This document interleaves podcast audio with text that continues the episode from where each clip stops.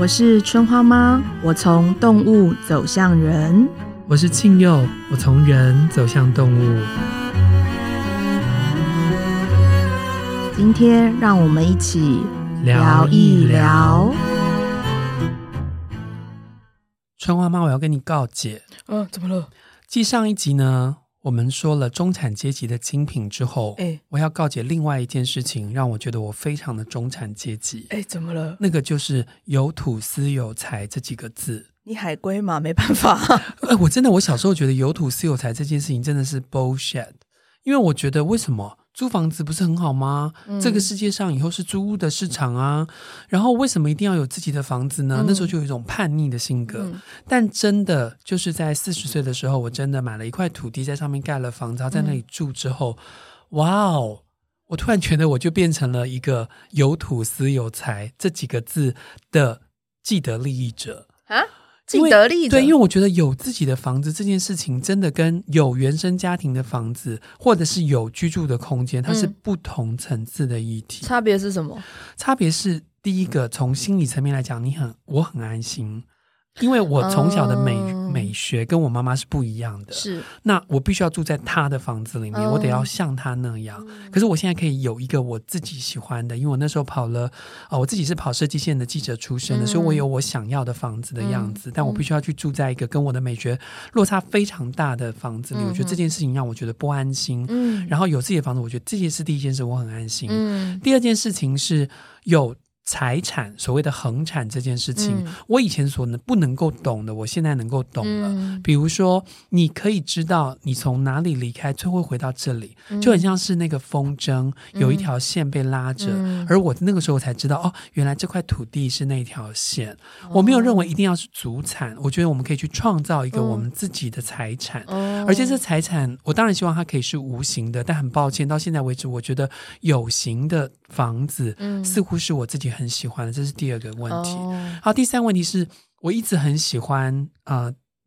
你应该像是摆设跟装置，哦、就从三毛的书开始，嗯、他去沙漠里面拖回来一个白骨，拖回来一个轮胎，嗯、就变成自己的沙发，嗯、变成自己的摆设。嗯、我现在真的可以这么做，所以我真的会去捡漂流木 回家去摆。就是对我来讲，嗯、哦，这三个层次都让我觉得有土斯有财这件事情，我好像真的得要买单。我不知道你怎么看呢？嗯，呃、因为我也。先跟大家讲一下，因为他很害羞。如果想知道这段过程，可以参考他的上一本书《种日子的人》，很好看。怎么又来自入了？哎，因为很好看。哎，我真的良心说，就是你对创造在一块土地上创造自己的家有兴趣的人，然后。你对于刚才庆佑的说法有心动了，你真的可以，我觉得那真的是一本完全指南，大家可以参考看看。后啦，给你啦，回答问题。我自己对有土司有财，其实我以前的观念跟你一样，嗯，但我我也跟你做了一样的选择，我买房子了。嗯、那对我来讲，到目前为止，人生最大的差别，真的就是你刚刚说的那一种拥有的自由。我解释一下什么叫拥有的自由。嗯、其实我房子的装饰永远就是三个东西不变。对。村上春树的书全集时报版本，张、嗯、爱玲皇冠最早的版本全集，很多动物对 没了，嗯、然后我到哪一个家都是长这样。对，然后呃，可是其实我会动念买房子最大的原因，其实是因为就是我的猫在，就是它最后一段时间的时候。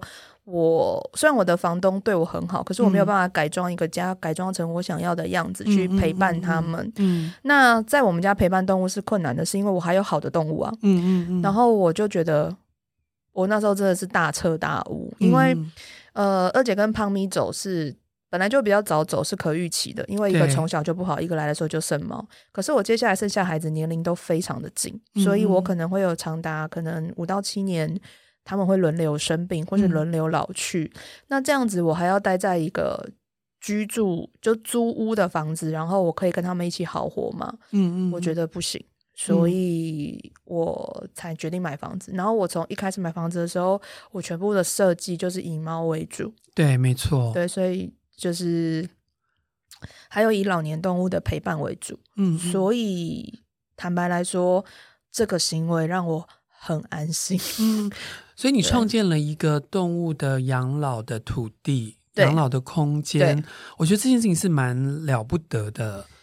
我其实我真的问我的心，我没有就是拥有房子有没有让我心个人 personal 的觉得开心或什么、嗯、没有，但是它让我安心。嗯、我终于找到一个更负责任的方式去面对我跟他们的关系。对，对，对，所以我跟你的不太一样，是我觉得你有一个是。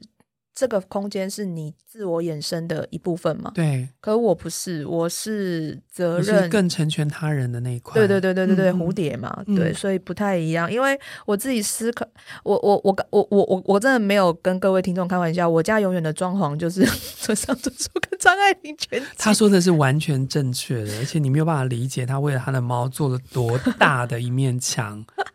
我姐全家都他们的，嗯、然后可是我我我刚刚讲说这两个是我家永恒的装饰，对不对？但被吐过也被尿过了，嗯嗯，所以我知道我没有什么，就是在一个硬体空间或不定不动，就是不动产。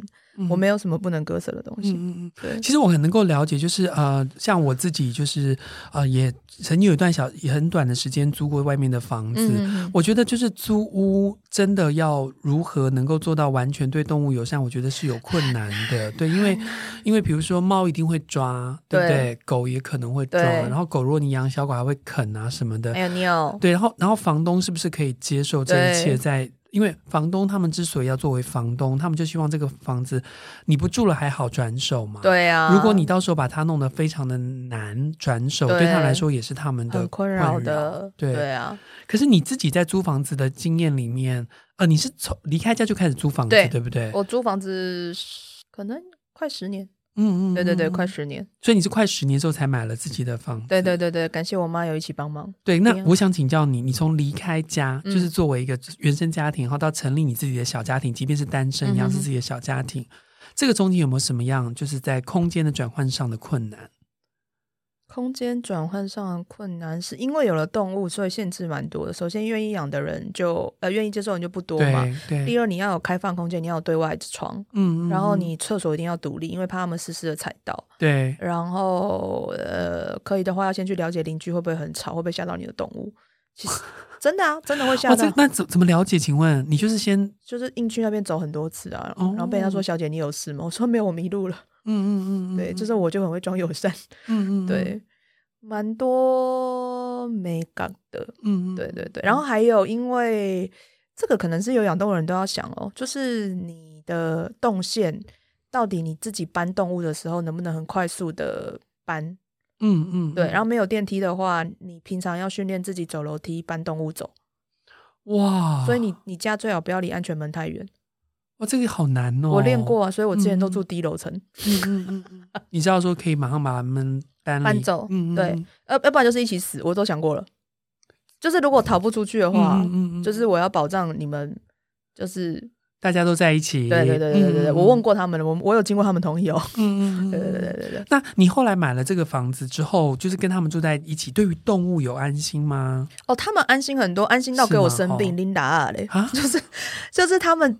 我觉得他们，因为当然我都跟他们讲过，然后这个房子从改建开始就是一直问他们意见，然后他们决定嘛，然后他们就是安心到觉得哦，妈妈终于长成一个大人了，然后家里反正都我们的，嗯、他们都给我生病，好烦哦。就是搬到新家之后，反而一直生病。就其实你知道那是放松式的生病，嗯、就是他们悬了一颗心，嗯嗯，然后就是放下来，然后这边给我生病，超欠揍了。现在是都好了，但那时候就觉得、嗯、你们之前是有多紧绷，我给你们很大压力吗？可是那就表示他们也认为有土司有财啊，因为他们之前可能住在外面的房，就别人的房子里的时候也，也有一点点紧绷吧。对，我我其实这真的是不买房子不知道，买了才知道说靠北，原来你们之前也这么辛苦，让人不早讲。哇，这集好适合房地产来植入，真的超。你们不要以为动物沟通者只能代言狗粮哦，我们可以代言房地产，真的，我真的，你知道那个东西的差别在于，就是他很清楚这个是自己家的时候，他跟你一起会更珍惜这个家哦，真的哦，然后不用那么胆战，就是因为我我的孩子其实很有礼貌，他会说，那这个是我们的还是房东的？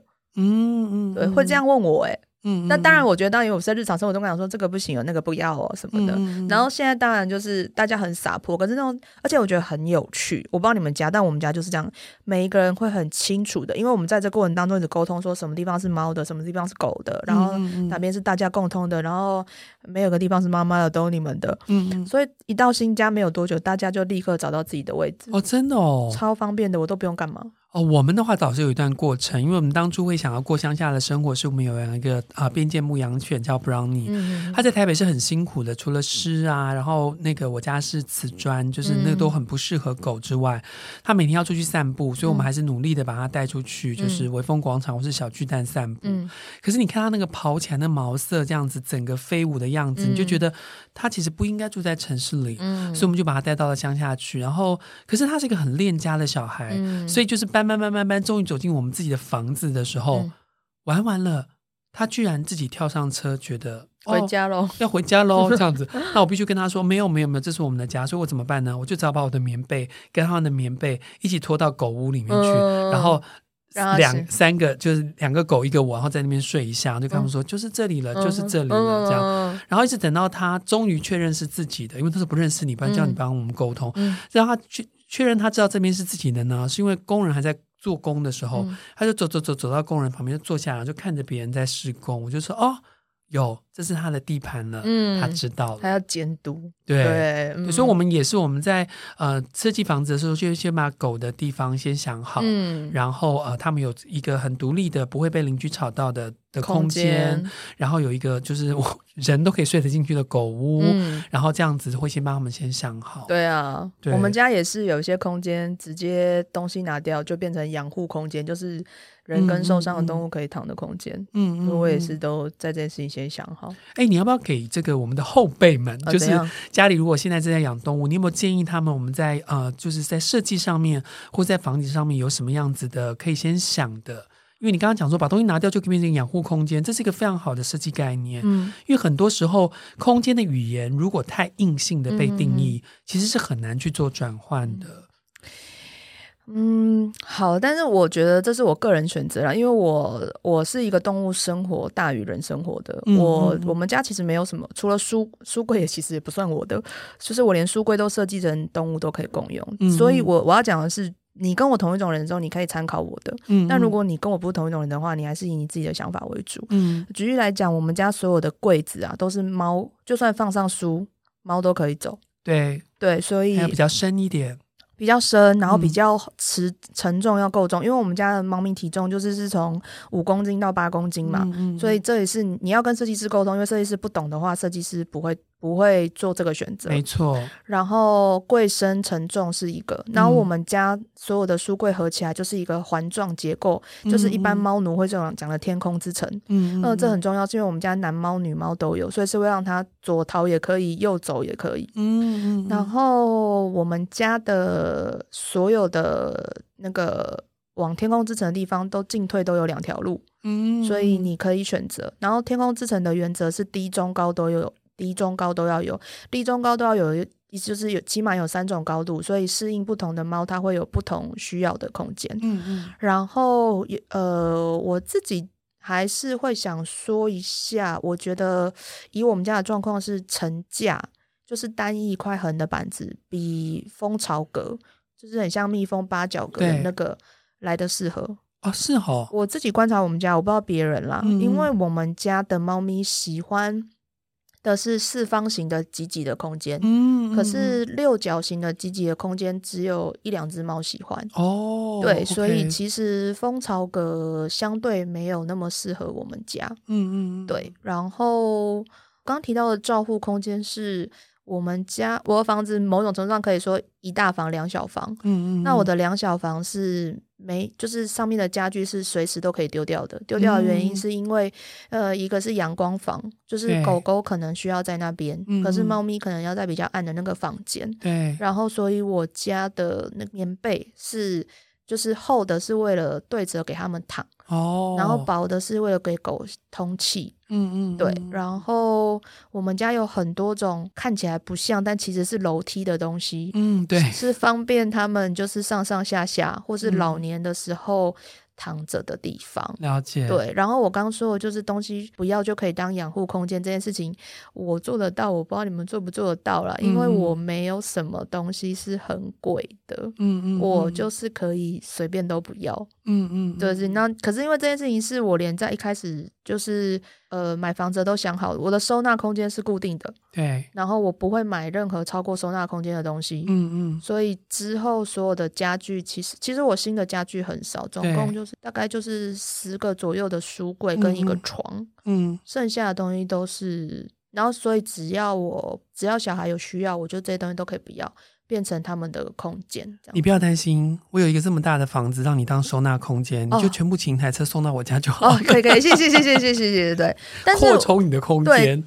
但是我要讲一下哦，是因为我跟我的所有小孩都聊过了，他们希望如果他们真的不能动的时候，嗯、要躺在一个舒服大大的空间。对啊。但我有认识沟通的小朋友，他是说没有，他就是只想要躺在小小的地方。嗯、那是我跟我家小孩聊过，所以我的所有设计都是以这个为前提啦。嗯、但如果你们家小孩不是，倒也不用做成我这样了。是是是，对对对。其实现在很多的室内设计师啊，都知道你家里不管是你养的是狗啊，养的是猫，他们都会帮你去设计一些像刚刚大呃春花妈讲到的天空之城啊。嗯或是狗比较舒服的那个空间，嗯、我觉得确实，我们现在的你的居家品质要好，除了人要好，其实动物也要好。嗯，我觉得风水其实就在讲的是这件事情。对啊，我跟你讲，风水就是通风，水就会顺，对、啊，那就是湿气不会留在你家，所以你就不会有不好的气，就是这么简单。对对对，对而且啊、呃，其实什么左青龙右白虎，我觉得一样在讲这件事情啊，嗯、就让呃。动物能够安稳，对，事实上在讲的是一样的事。嗯、可是我还想问你，那你以前在租房子的时候，跟你现在就是有了自己的房子之后，你的呃动物的差别是这么的大，嗯、那他们会希望再住到更大的房子里吗？更大的房子？对，就是你知道，就是很多人在买房子的时候，有了小房子，在就要中房子，在就要大房子。我不知道动物会不会有这样子的心态。别人家有，但我我有认识一只猫很浮夸啊，那只猫可能想要住到一百二十平吧。一百二十平，它它自己我都不知道它想要干嘛。每天在里面跑吗？那怎么可能？它一定叫别人推它。它是一只浮夸的猫，胖胖的，有点、哦。那其他的动物，我们家没有。我知道你在讲谁，我们不能够说出它的名字。擦干，擦。我跟你讲，它那个诗集已经绝版了啦，就是一个过气的创作。不要再讲这个了。啊 啊，古叉，对啦，他有一个粉丝页叫“叉叉表示”，你们应该就知道了啊。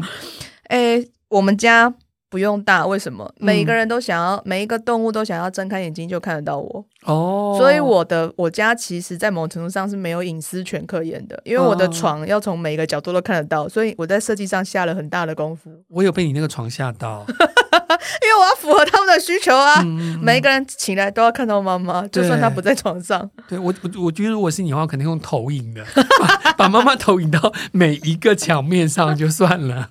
这样我我家好恶，都我的脸。可他就你家，我我不喜欢。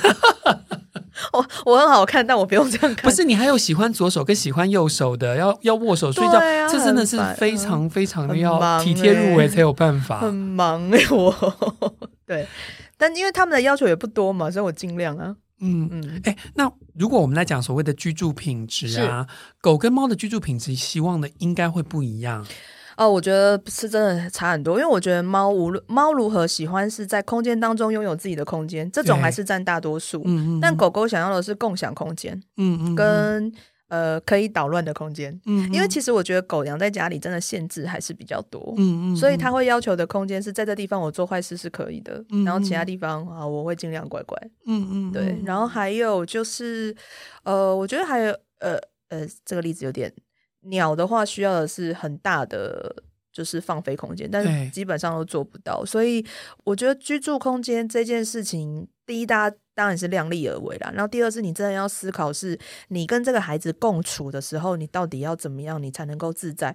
我跟大家讲，不开玩笑，我为了满足我小孩在哪里都能看到我的的这个需求，我的房子基本上别人是没办法来过夜的，因为毫无隐私 感可言。嗯嗯嗯嗯、对，所以。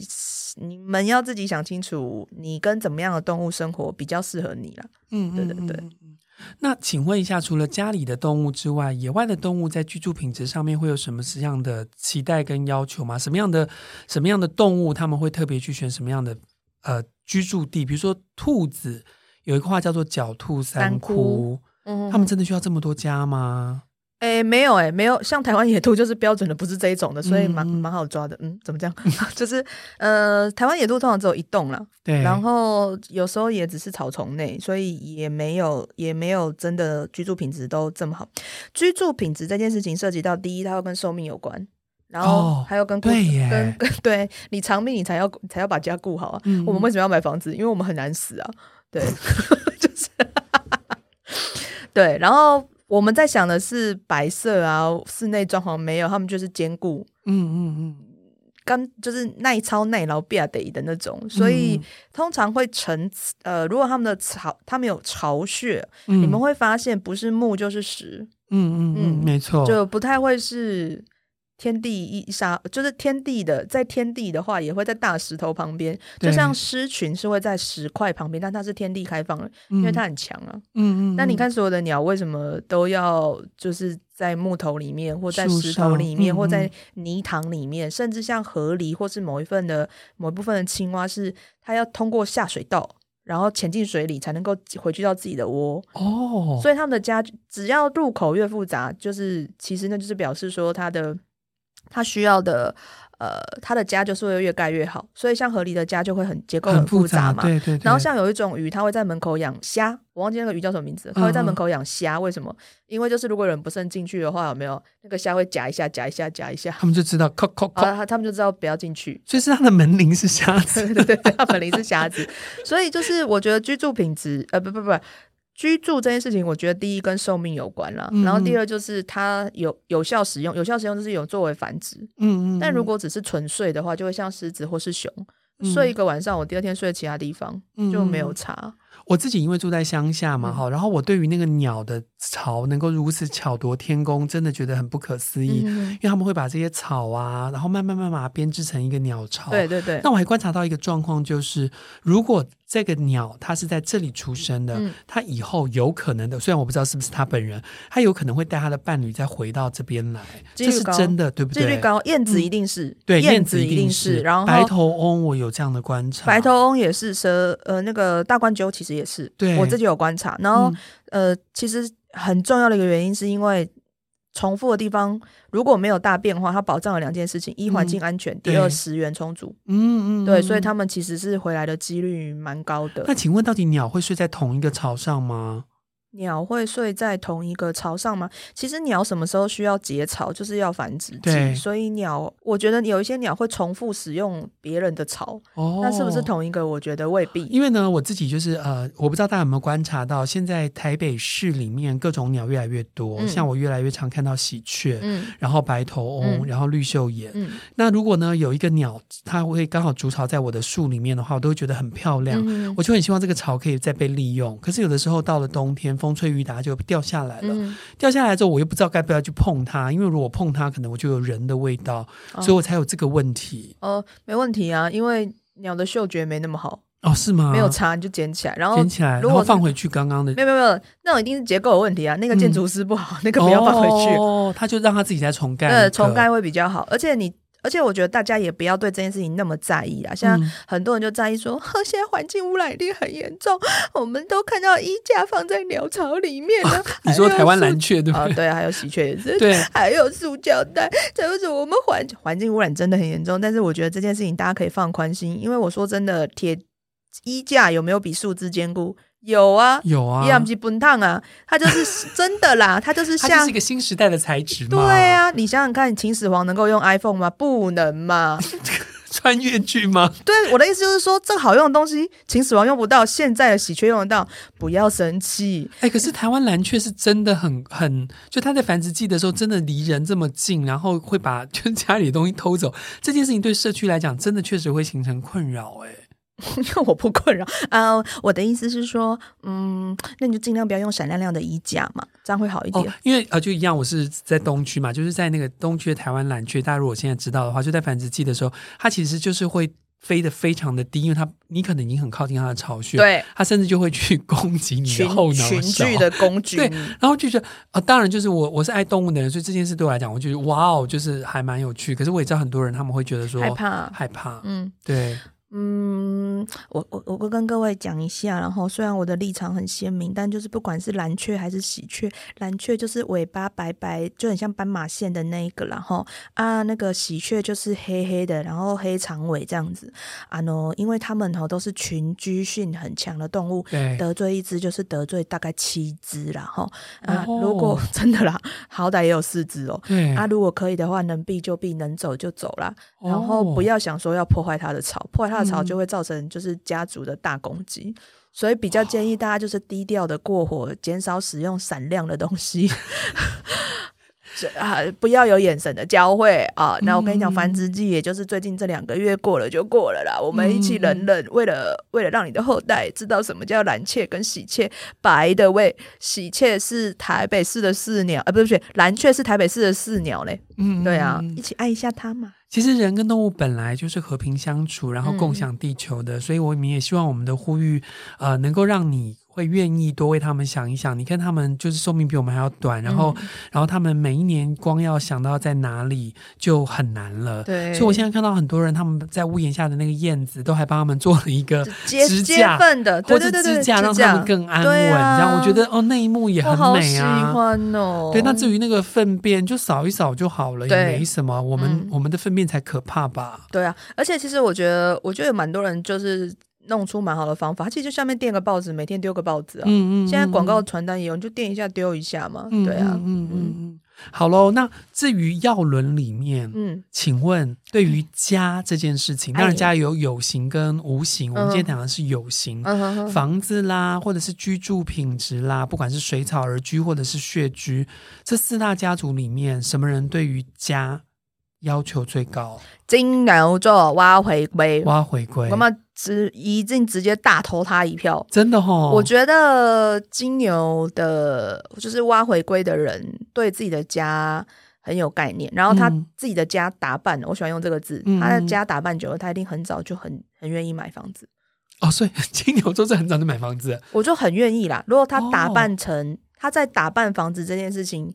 很早就获得成就感跟归属感，他会比较早就愿意投资不动产。嗯嗯嗯嗯，因为我觉得他对于自己的空间有绝对的要求。嗯，虽然我们不一定看得懂，嗯、但他自己明白就好了。嗯、对，我觉得他们他们是很喜欢自己的空间长成自己的样子。那那东西的极致版就是把房子变成我的嘛。嗯嗯嗯，对，他们也是那种很可能会去买回以前的房子的人。哦，这么念旧。嗯，有一些我觉得是的。嗯，对，然后再来，我觉得对家很有概念的，我我会投两个两个月份。妹妹，你刚刚那个那个挖回归是第一名，对不对？第一名啊，那所以你今天是要用那个排名的方式，对不对？对对，我今天想要，你要注意哦，因为你还是会得罪最后一个月份哦，还是你只有想要投前几个？我只只聊前几个就好了吧？哦、因为你问我的话，我也没有很爱我家，不是我。你知道，我身为你这么想要探秘的我。我们等会再看看哦。好，提醒我，提醒我，第一名是挖回归。对，好来。啊，并列的两个，并列的二是那个收获跟那个塔塔人，收获跟休眠进化。哦，处女座跟水瓶座。等下，你里面已经两个海龟了哦。没有办法，你们讲这种硬的东西，全世界都你们的，我们能怎么办？啊，那点扣扣的物件。好，所以我们先讲收获。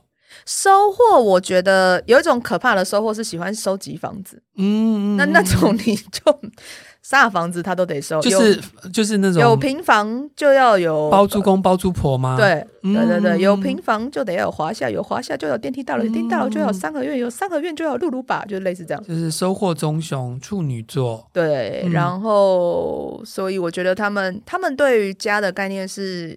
收集各种家，嗯，对对对，或者是他会每隔一年就换一个房子哦，是。哦，我的意思是租房子一直换一直换，嗯嗯，直到找到他喜欢的，嗯，我觉得他们对家的概念是比较有趣的，嗯，然后另外一个是踏踏，踏踏可能大家会有点惊讶吧，但其实踏踏很在意自己有没有建立自己的神圣小空间，嗯，所以他可能是套房流浪者，或是不管他住谁的家，他的空间有他自己的样貌，哦，嗯，或是他办公室永远都长那样，那如果他对于营造一个空间有需求，这是需求了。嗯，那我觉得他就比较有可能先成家或是买房子。所以我们讲的，塔塔真的太容易入选我们所有的那个前几名嘞。塔塔是我觉得实际的东西，嗯，海龟跟塔塔都很容易入选。嗯嗯，就是具体的可东西，他们比较容易。嗯嗯，对对对对对。那我们等，我们最后会聊点别的啦，好不好？嗯。所以你前几名就前三名就这三个，你还有第四跟第五吗？家哦，定制产。我觉得有一个也很需要的，但是它能蛮能够变身的，就结冻。结冻很能变身，就是结冻要结冻常常被迫变身，因为不是不、哦、不是自己把自己弄死，就是社会性死亡。嗯嗯，所以他也会需他的家，或是他认为的家，或是他的房间，就必须要是一个绝对安全的领域。嗯，嗯，前面就是可能会有十道门锁吧，或是下了八个结界吧，你进不，就你进不去啊。哦、那是他觉，就是一个结冻，如果我愿意跟他分享你的房间，对，就已经得到他的 heart 了。真的吗？呃，但也有可能死在里面的，就你在说什么？我是说真的，就请君入瓮啊！如果我是哦，对啊，对啊，鸿门宴吗？对啊，哦，既然得不到你，就让我杀了你吧！真的哦，sometimes 有时候你要把它讲好，你要把它讲好。啊，就是说哈，就入幕之宾嘛，毕竟我已经要跟你坦诚相对了，对所以就是被请进去的人要觉得哇，这是很大的一个对。然后因为你看，我都要对你坦诚相对了，其实也这是我心里自尊的一次的崩毁，所以。对，类似这样嘛？嗯、对对，这样讲有有有缘过来吗？没有哎、欸。结冻，欢迎你们留言攻击春花吗。哎、欸，也不能问你说你们是不是室内杀人的那个首选，但是但是真的蛮多。为什么？你是怎么来？很多犯罪档案就是天蝎座的杀人方法是请到家里杀掉啊。我这我真的不知道，我没有这个兴趣 去研究这一块 啊，这真的啊。但是反正结冻邀就是天蝎座邀请你去他家这件事情，你已经变成了呃他房呃他房间已经变成了他的信任圈非常非常重要的一块，对对对对，所以你要非常的珍惜。你要么就上天堂，要么就下地狱，对吧？对啊，祝大家天堂多多了。哦，地狱地狱门也没有天天在开的，地狱比天堂忙哎，里面那么挤。好，前四名结束了吗？我现在看还能不能再讲一个跟房子有关的。我觉得那个采煤的房子是拿来拿来炫耀的，就是他房他家一定好看啊。狮子座，你们真的 很可怜 啊！哦，你说狮子座的家都呃，采梅的人他们的家都很漂亮。对啊，不然他去租一个很漂亮的街大家看。嗯啊。这我什么？我有认识这种狮子座啊，真的啊？对啊，去借别人的家，说这是我的家。对啊，对啊，对啊。哦，我是不知道为什么他要打肿脸打成这样了。OK，这是采梅。对啊，对啊。其他剩下的家，因为我要问你的是最后一名哦，我要让你直接得罪人哦。真的最后一名，最后一名，你你问题是什么？最不想要家吗？还是什么？对，最不需要一个房子的，不需要一个房子。对，海龟不可能，青蛙不可能。雷鸟啊，我觉得你哦，我会有两名哎，要死一起死啊！你一起得罪两个人，哎，我制作人露出不知道小恶魔似的微笑。我们要一点那个音效吗？两个是一样吗？还是同灯同分？同灯同分。对啊，理由不同，但同灯同分。好，哪两个？同一个季节的，就是四月的母羊、红准那个哇，树萌芽，跟我本人六月玉米种植双子座。你这样不行，你每次都把那个最后的一分留那个留给你们玉米。我不是、欸，我是我是自评系统还蛮低的，不是？Okay. 我觉得玉米真的是这样啊，因为我跟你讲这两个理由不一样，大家可以听听我，但你欢迎大家吐槽我吐爆，我觉得这样也很就是互相聊天聊也很快乐。嗯，我觉得树萌芽是它在哪里都可以休息，所以它不需要一个家。他们会休息吗？就这样就。没有啊，坟墓是一回事啊。哦，对对对，但是我坟墓是一回事 啊，又得罪人了吗？树萌芽，你们赶快赶快来留言。就是真的，我觉得树萌芽到哪里都可以休息，他没有什么家，我就是我家，嗯，我就是自己的全家。我觉得这个蛮好的，我就是我家，他就是我就是自己的全家跟 seven，所以他哪有差，他不需要家。OK，树萌芽，但是玉米的原因是因为恐惧。如果这嗯，我们对我们在一个地方。久了就会开始发现这里不好，这里不好，那里不好，我们就想要换，想要换，想要换，想要换。嗯嗯嗯。所以，我们对家，因为我们对家，或是我们对家等于安全感这个地方，我们没有基本上的概念，没有写在基因里面。嗯，嗯。所以我们对家没有向往。我们会，我觉得，我觉得玉米的不安全感其实很重的。所以，为什么我们是花花的？为什么我们是开心果？嗯、那是因为维持一个快乐的状态，我们就可以远离恐惧。嗯。但如果真的要面对恐惧的时候，就是安静的时候，在家的时刻嘛，所以我们不会喜欢在家。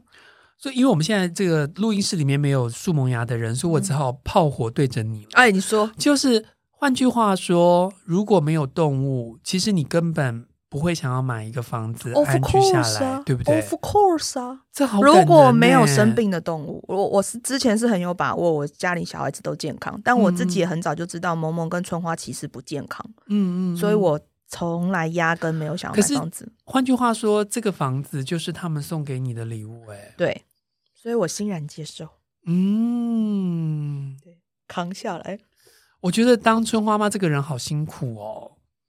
因为呢，就是累累的喽，对，因为呃，我们大家就是只要知道我们自己个人的需求就好了，嗯、对不对？或者要么就是知道伴侣的需求，或者是孩子的需求。但你要知道很多不同的动物的需求，然后还把它们建构起来变成一个房子。可是偏偏这个排名里面，你又是最不需要房子的那一个。嗯、我不建议我生命中有一段时间不能成为我自己，嗯、因为那会是我最好的养分。是吗？嗯，因为我在多数的时候都做我自己啊。嗯，然后我花很多的力气跟自己相处嘛，嗯、所以儿时的人我并没有呃放弃我的使命，所以在我不当自己的时候，其实那是我的休息。可是唯有动物能够让我不当自己，是他们在训练我成为一个比较不自私、比较柔软的人。嗯，哎，这真是我在想这个主题的时候没有想到的耶，因为我的成家跟大家的成家很不一样，完全不一样。你真的，你你你你真的是主流反指标。对啊，因为我的人生理想是我死的时候，我我没有留下任何东西，我全部都要捐出去。嗯嗯，对啊，所以我从来不觉得家是 necessary 的。嗯、我其实非常有可能，如果我没有再养任何动物的话，我就开始流浪了。流流浪是什么意思？就是居无定所啊。住在车上吗？哦、呃，也可以啊，嗯，对啊，我是真的觉得是这样啊，因为有一个我是很希望这样的，就很波西米亚的我，就比如说它真的就是一部车，然后车上就可以让我睡觉，这样就好了。我是啊，我甚至也可以是小车啊，那我们可以并排在睡，可以可以啊可以啊，啊我们不要停红线哦，会被抽走。对，因为啊、呃，如果你有看过一些国外的例子的话，事实上很多的露营车地，呃，这个啊趴趴车的地方就有很多这样子的。我不想讲老人，应该是说退休的人，嗯、他们可能就选择这样子的一种嗯、呃、居住的方式。嗯、那我有机会到西方世界去看他们的那个露营地的时候，我觉得对我来讲充满了一个美好吧。嗯、我我没有认为那是破落或是阴暗，嗯、我觉得蛮美好的，因为老人们彼此的。